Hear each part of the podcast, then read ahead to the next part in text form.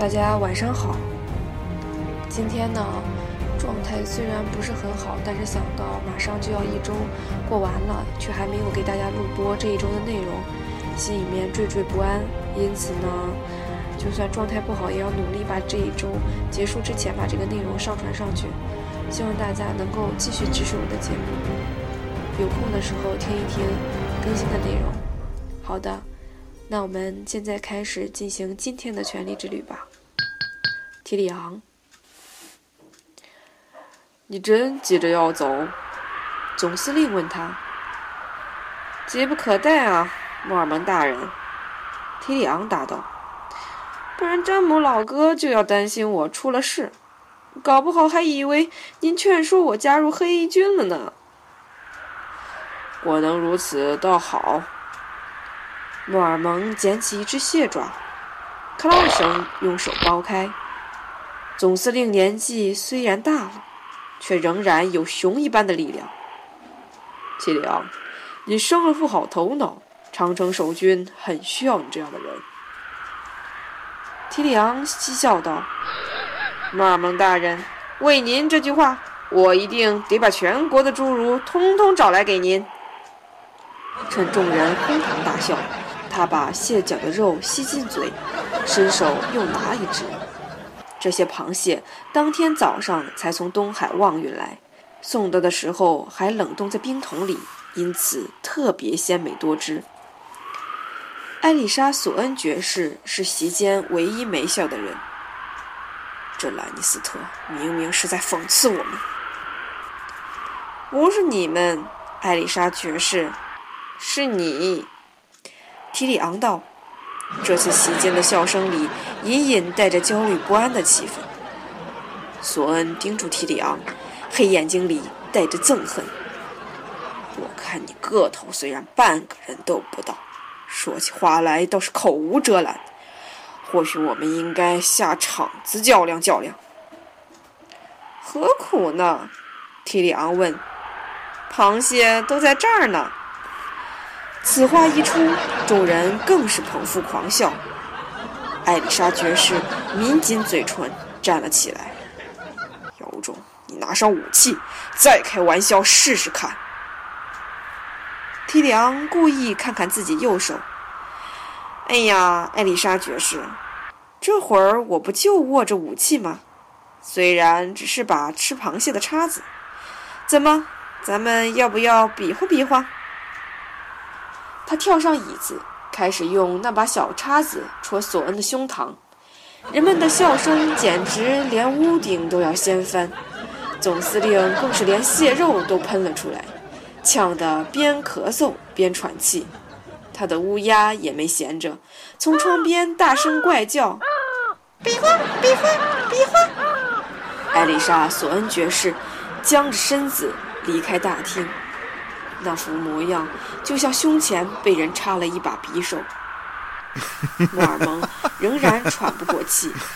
提里昂拍拍他的背：“战利品归胜利者所有。”他高声宣布：“索恩的螃蟹是我的了。”总司令好不容易恢复过来：“你看，你把咱们的艾丽莎爵士整成什么样了？你真是个坏心眼的家伙。”他责怪道：“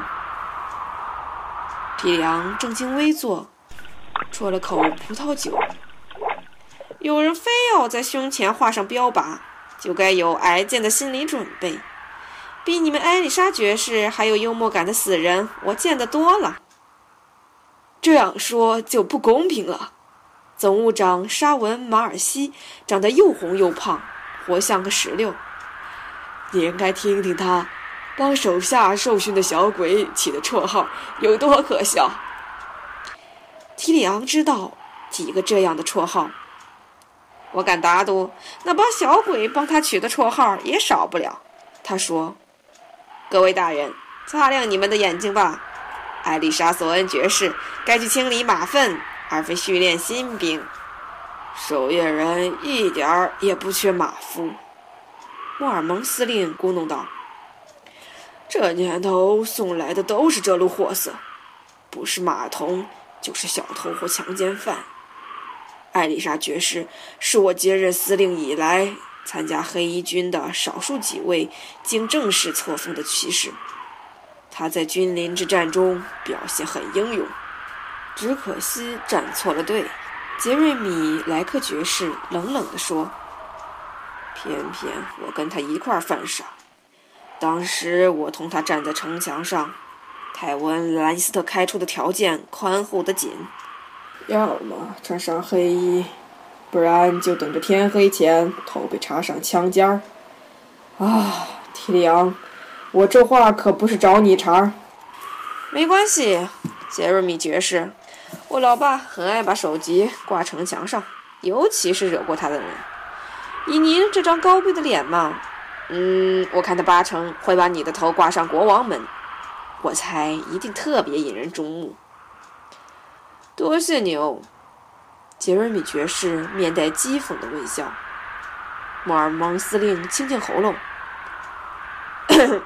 提里奥，有时候我真觉得艾丽莎爵士说的没错，你的确是在嘲弄我们和我们神圣的使命。提里昂耸耸肩。摩尔曼大人，我们不时需要被嘲弄嘲弄，以免生活太过严肃。请再帮我倒点酒。他递出酒杯，莱克帮他斟酒。博文马尔西说：“你个子不大，酒量倒是不小。”呃，我觉得提梁大人一点儿也不小。坐在长桌末端的伊蒙学士开口道：“守夜人部队的高级官员们立刻都安静下来，凝神倾听长者的话。”他是我们中的巨人，一个来到世界尽头的巨人。提里昂轻声答道：“好，师傅，我有过的绰号不老少，可巨人还是头一遭听到。是这样吗？”伊蒙师傅道。他白竹的眼翼朝提里昂脸上移去。我说的可是真心话。提里昂竟无言以对，他只有礼貌性的低头道：“一蒙师傅，您太客气了。”盲眼学士微微一笑，他是个瘦小的老人，满脸皱纹，头已全秃，历经沉重的百年岁月，学士颈链上的各种金属松垮的挂在他咽喉处。我受过的妙赞也不少，可客气。倒是头一遭听到，这一回，提里昂率先笑了。晚膳用毕，旁人陆续离去之后，莫尔蒙请提里昂在火炉边坐下，递给他一杯烫过的酒，那酒辛辣的使他眼泪都流了下来。我们地处极北，国王大道这里的路段恐怕不安全。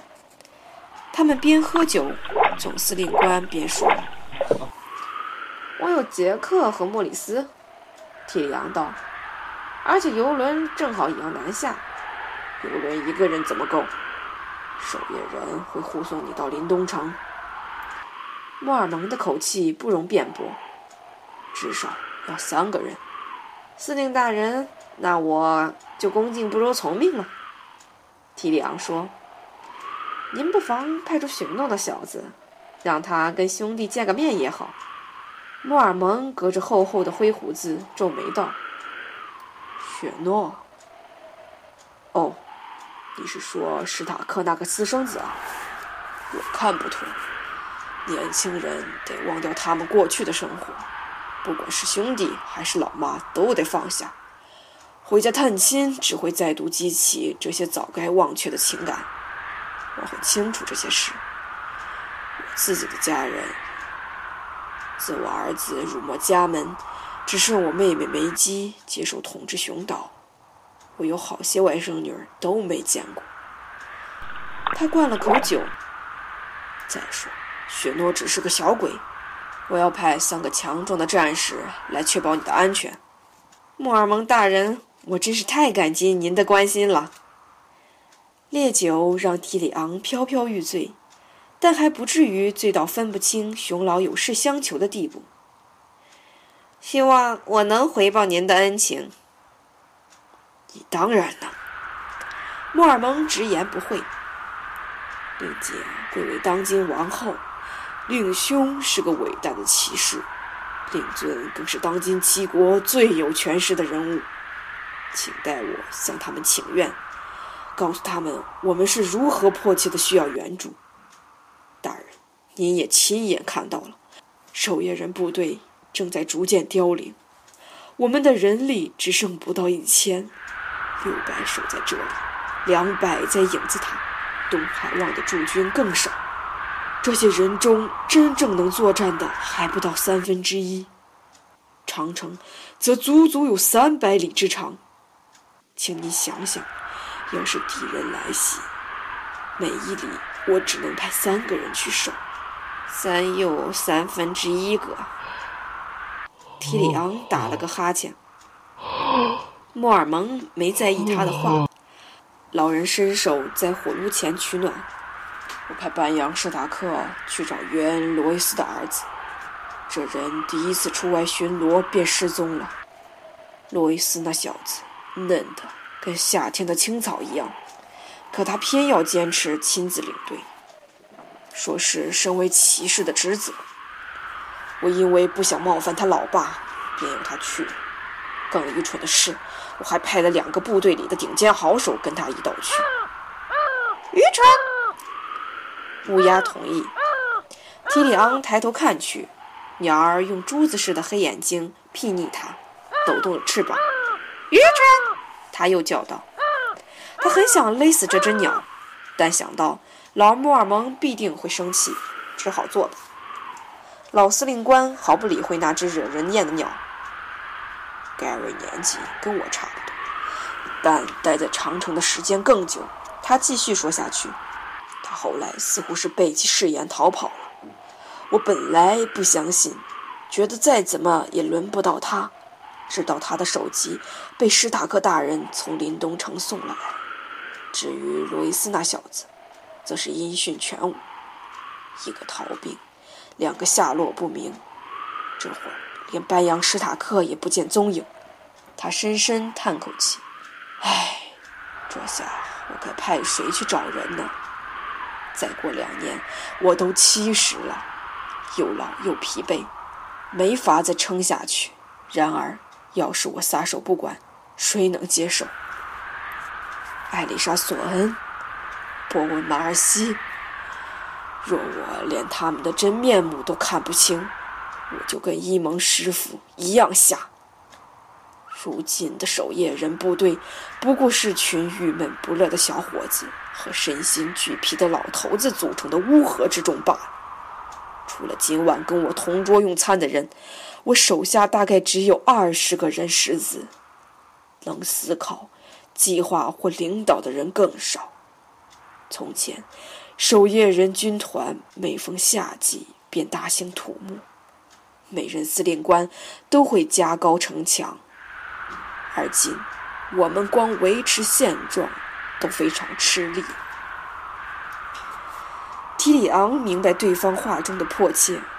他不禁为眼前这名老人微微感到难过。这位前伯爵大半生都在长城度过，他需要相信自己这些年活得有意义。我保证会向国王陛下禀报此事。”提里昂郑重地说，“我也会向家父和家兄提起。这可不是阳奉阴违。”提里昂·兰尼斯特向来说话算话，只是他没把其他部分说出来。劳勃国王不会理睬他，泰温公爵会问他是否神志不清，詹姆则只会哈哈大笑。提里昂，你还年轻，莫尔蒙道，经历过几个冬天？他耸耸肩，八九个吧，我记不清了。而且都不成，对吧？您说的没错，大人。他降生于严冬之际，据学士们说，那是特别酷寒的一次冬天，整整长达三年之久。然而，提里昂最早的记忆却是春季，我打小的时候便听说，接着长夏而来的会是更漫长的冬季。这次的夏天已经过了九年，提里昂很快便要进入第十个年头。想想看，这意味着什么吧？而我小时候呢？提里昂应道：“我奶妈告诉我，倘若有朝一日人们都能和睦相处，治理向善，那么诸神便会让盛夏永无止境。说不定是咱们表现的比意料中好，而传说中的永夏已经降临了呢。”他嘻嘻一笑。守夜人军团总司令却没有开玩笑的心情。大人，您不会蠢到相信这种事的。白昼已经渐渐缩短，这是千真万确的事。一蒙收到过学成寄来的信，与他的推论不谋而合。夏日将近已是不容置疑的事实。莫尔蒙伸手紧紧抓住提里昂。你一定得教他们了解事态的严重性。我告诉你，大人，前所未有的黑暗时代即将来临。如今森林里各种野兽出没，包括冰原狼、长毛象和野牛一般大的雪熊。我还梦见过更可怕的东西。您梦见过？提里昂重复道。一边觉得自己需要再喝些烈酒，莫尔蒙没听出他话中带刺。东海岸的渔夫见过在岸边走动的白鬼，这次提里昂忍不住了。兰尼斯港的渔夫还经常看到美人鱼呢。丹尼斯·梅里斯特来信说，山区蛮族正在南迁，成群结队的流过影子塔。以前从来没有如此规模的迁徙。大人他们是在逃跑啊，但是在逃避些什么呢？莫尔蒙司令走到窗边，向外望进夜色。兰尼斯特少爷，我这是老骨头，还没有如此寒彻心肺的感觉。我请求你，把我所说的话一字不漏的转告国王陛下。凛冬将至。当长夜降临，守夜人是唯一能保卫王国、抵挡黑暗势力自北方横扫的屏障。倘若我们没有万全准备，天知道下场会多凄惨。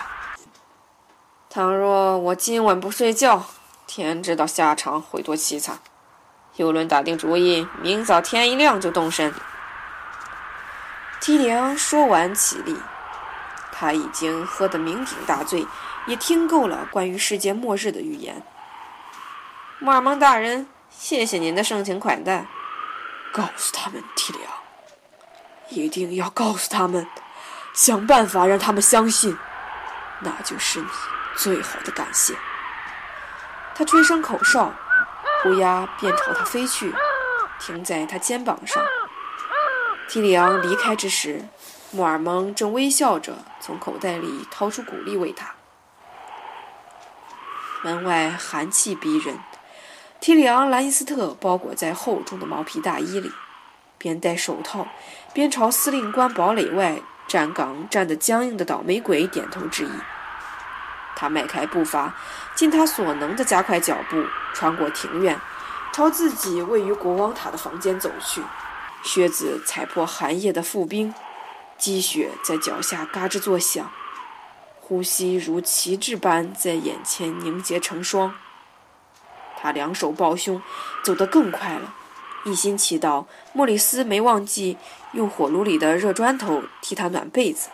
位于国王塔后方的绝境长城，在月光下粼粼发光，庞大而神秘。提里昂不由得驻足凝望，双腿因酷寒和运动而疼痛不已。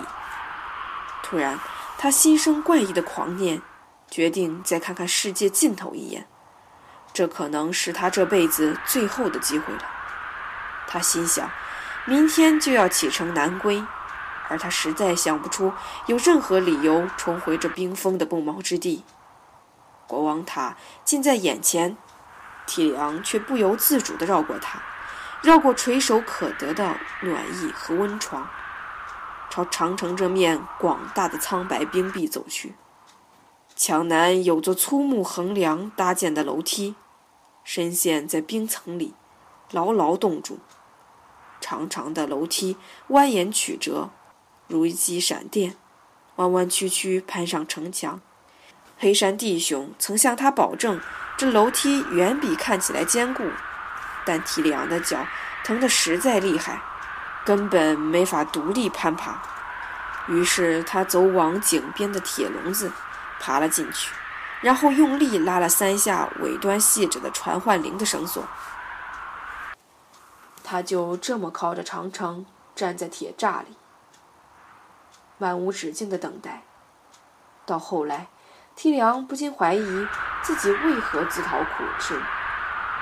当他终于决定忘记这偶发的奇想，打道回府去睡觉时，铁笼却猛地一沉，开始上升。它缓缓上升，起初笼子颠簸不已，后来渐趋平稳。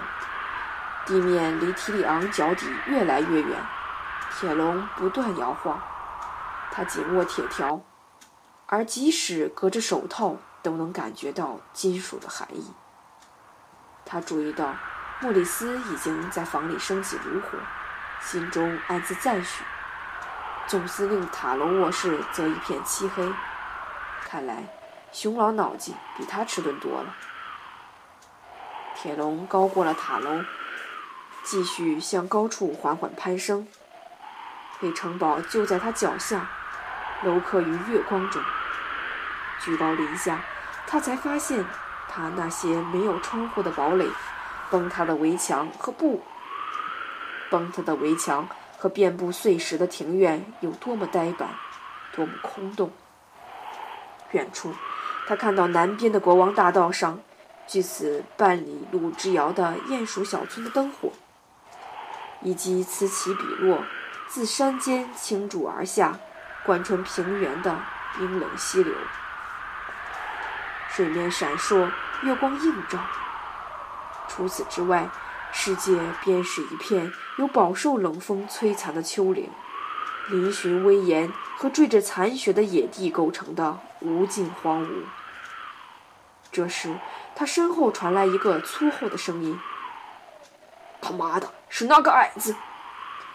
接着，铁笼一阵猛烈颠簸，瞬间停止不动，悬挂在半空中，缓缓地来回摇晃，绳索咯吱作响。让他进来吧，天杀的！铁笼开始朝长城平移，木头嘎吱作响，发出痛苦的声音。提里昂只等铁笼停止晃动，方才打开闸门。跳到结冰的地面，一个体格魁梧的黑衣人正靠在绞盘上，另一个则戴着手套托住铁笼。他们用羊毛围巾裹住脸，只看得到眼睛。由于穿了好几层黑羊毛和皮革，他们看起来相当肥胖。三更半夜的，你跑来这儿干嘛？站在脚旁边的人问。来看最后一眼。两人无奈地对视一眼。小个子，爱怎么看随你。另一个人道：“只要别摔下去就成，不然熊老非把咱们皮扒了不可。”起重机下有座木造小屋。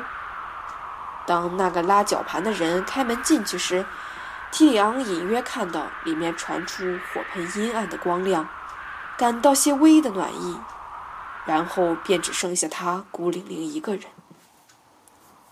这里冷得刺骨，风像急切的情人般撕扯着他的衣服。长城比此地的国王大道还要宽敞，所以提里昂无需担心失足坠落。可地表的确太滑，黑衣弟兄们在道路上铺满了碎石，但长时间的踩踏早已磨平了地面。于是，冰渐渐填满沙砾间的缝隙，吞噬了碎石。等到通道被再度磨平，又得重新铺上碎石。好在眼前的情况，提里昂还不至于应付不了。他朝东西两边远望，看着长城如一条无始无终的白色大道延伸而出，两侧则是黑暗的深渊。他决定朝西走，也说不出什么原因。他靠着北边，顺着看来才刚铺过的碎石的通道，提步往那个方向走去。暴露在外的双颊被冻通红，双脚也早就在抗议，但他不加理会。狂风在他耳际怒吼，碎石在他脚下嘎吱作响。长城在他前方沿丘陵蜿蜒。犹如白色蝴蝶结般渐渐升高，最后消失于西边的地平线。他走过一台高如城墙的庞大投石机，它的底座深深地陷入长城，投掷臂被拆下来维修，却忘了装回去。于是他便像坏掉的玩具般躺在那里，扮演在冰层里。从投石机彼端传来一声不太清晰的盘问。是谁？不许动！提里昂停下来。琼恩，我要是不动，非冻死在这里不可。他边说，边看到一个毛茸茸的白影悄悄地朝他跑来，凑着他的毛皮衣物嗅个不休。“Hello，白灵。”琼恩·雪诺朝他走来，他穿了一层又一层的毛皮和皮革，模样显得更为魁梧高壮。斗篷的兜帽拉下来，遮住了脸。莱尼斯特，他边说边拉开盖住嘴巴的围巾。想不到会在这里碰见你。他带了一只比他人还高的铁头重矛，佩剑装上皮套悬在腰际，他的胸前则挂着一只发亮的黑色镶银号角。我也想不到在这里竟还会被人发现。提里昂坦诚。我突然有个念头：如果我摸摸白灵，他会把我的手给咬掉吗？如果我在场就不会。琼恩向他保证。提里昂搔搔白狼的耳背，他那双红眼睛无动于衷地看着他。这只野兽已经长到他胸口那么高了。再过一年，提里昂阴沉地想，他搞不好会长得比他还高。你今晚在这儿干嘛？他问。莫非想把命根子给蹬掉？我抽到值夜班的钱。琼恩说。也不是第一次了。好心的艾丽莎爵士要守卫长对我多加关照。他大概以为只要让我半夜无休，我就会在晨训时打瞌睡。但到目前为止，我让他失望了。提里昂嘿嘿一笑。那白灵会变魔术了没？还没。琼恩微笑道。但葛兰今早上已经可以和霍德一较高下。派普也不再像以前那样老是掉剑了。派普？他本名派普尔，就是那个生了双招风耳的矮个男生。他看到我和葛兰在练习，便跑过来请我也教教他。索恩连握剑的正确姿势都没教他。他转身看看北方，我还有一里的长城要巡逻，一起走走。你走慢点儿就可以。提里昂道：“守卫长只交代我必须一直走动，血液才不会冻住，倒没说走多快。”于是他们结伴而行，白灵则像道白影般跟在琼恩身旁。我明天一早离开。提里昂道：“我知道。”琼恩的语气听来怪异的感伤。我打算在林东城稍事停留，所以你若有什么口信要我转达，跟罗伯说，我以后会当上守夜人军团的总司令，保护他的安全。所以他不妨跟女孩子们学学针线，然后叫密肯把他的佩剑熔掉，拿去做马蹄铁吧。你兄弟块头大我那么多。提里昂笑道：“我拒绝传达可能会惹来杀身之祸的口信。瑞肯一定会问你我何时才能回家，想办法跟他解释我去了什么地方，告诉他我不在的时候我所有的东西都归他管，他听了一定会很高兴的。今天有事相求的人还真多，提里昂·莱尼斯特心想。其实你可以写封家信，瑞肯还不识字。至于布兰吗？他突然停下来。我不知该捎什么口信给他。提里昂，帮帮他吧。我能帮上什么？我不是学士，没法治疗他的病痛。我也没有魔咒可以让他双腿复原。你在我最需要的时候帮了我一把。琼恩·雪诺道。我什么也没给你，提里昂说，只讲了几句废话。那就对布兰也讲几句吧。你这分明叫瘸子教残废跳舞，提里昂说。无论教的再好，只会惨不忍睹。但我也懂得手足之情，雪诺大人，我会尽我所能帮助布兰。谢谢你，兰斯特大人。他脱下手套，伸出手。好朋友。提里昂发现自己竟意外的大受感动。我的亲戚多半是些王八蛋，他咧嘴笑道。而你是第一个跟我做朋友的人。他用牙齿咬住手套，脱下来，然后握住雪诺的手，肉贴着肉，男孩握得坚定有力。等琼恩·雪诺重新戴上手套，他突然转身走到北面冰冷的低矮城垛边，城墙以外高度骤降，只剩一片暗有寒荒。提里昂跟了过去，两人便这么肩并肩站在世界的尽头。守夜人军团绝不让森林延伸到长城以北半里之内。原本生在这范围内的铁树、哨兵树和橡树，早在几百年前便被砍伐干净，辟出一块开阔的空地。如此一来，任何敌人都不可能在不被发现的情况下前来进犯。但提里昂听说，最近几十年来，野生的树林已经在三座堡垒之间的某些要塞处重新长了回来。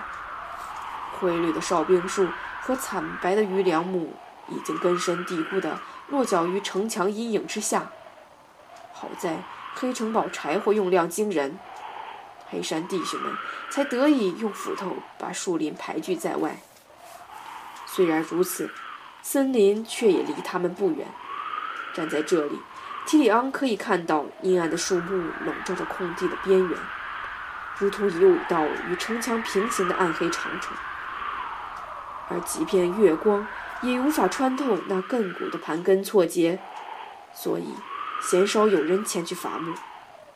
游骑兵说那里的树长得奇高无比，看起来像在沉思冥想，厌恶活人。难怪守夜人称其为鬼影森林。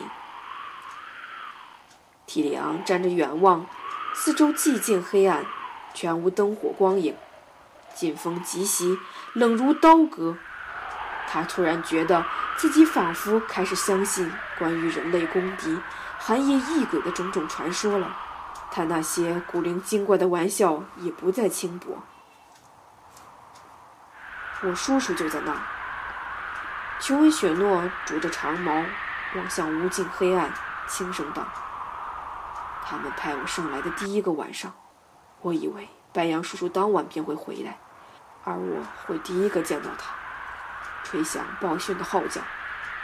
只是他当夜没有回来，一直没有，而我夜夜都在等他。多给他点时间吧，提里昂说。